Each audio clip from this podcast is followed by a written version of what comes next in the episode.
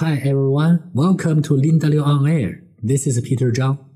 Today, I'd like to discuss how to fulfill a cross-border patent assignment in compliance with Chinese law, specifically in the scenario of patent assignment from Chinese patentees to foreigners. We should be aware that the patent transfer from a Chinese patentee to a foreigner involves technology export. So before going through the transfer proceeding with CNIPA, the patentee must make the record of the technology export contract before the Commerce Bureau where the Chinese patentee is located.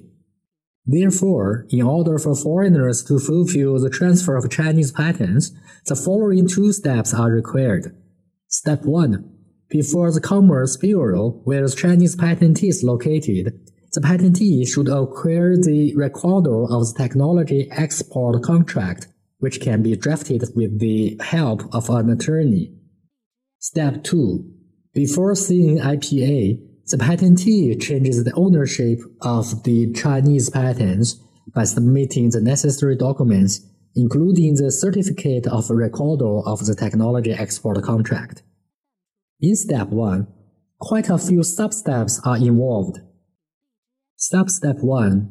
Draft a technology export contract between assigner and assignee. Substep 2. Register an account is name of the assigner on the online platform of the Ministry of Commerce of China. Information such as the assigner's Unified Social Credit Code, full name, ID information of the legal representative, etc. is necessary. Step step 3. Besides the technology export contract, the following documents are also required. An application form for technology export contract. A datasheet of the technology export contract.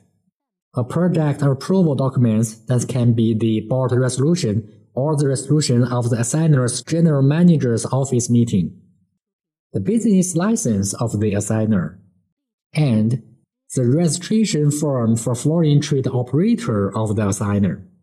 After completing step 1, the assignee can initiate the transfer before the CNIPA.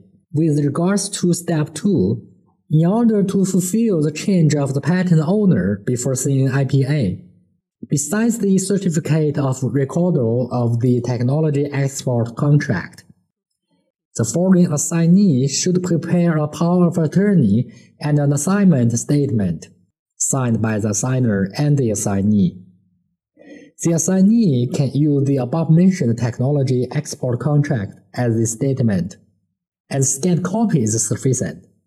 As an alternative option that is often adopted, the assignee can choose to file a simpler statement for this transfer proceeding in step 2.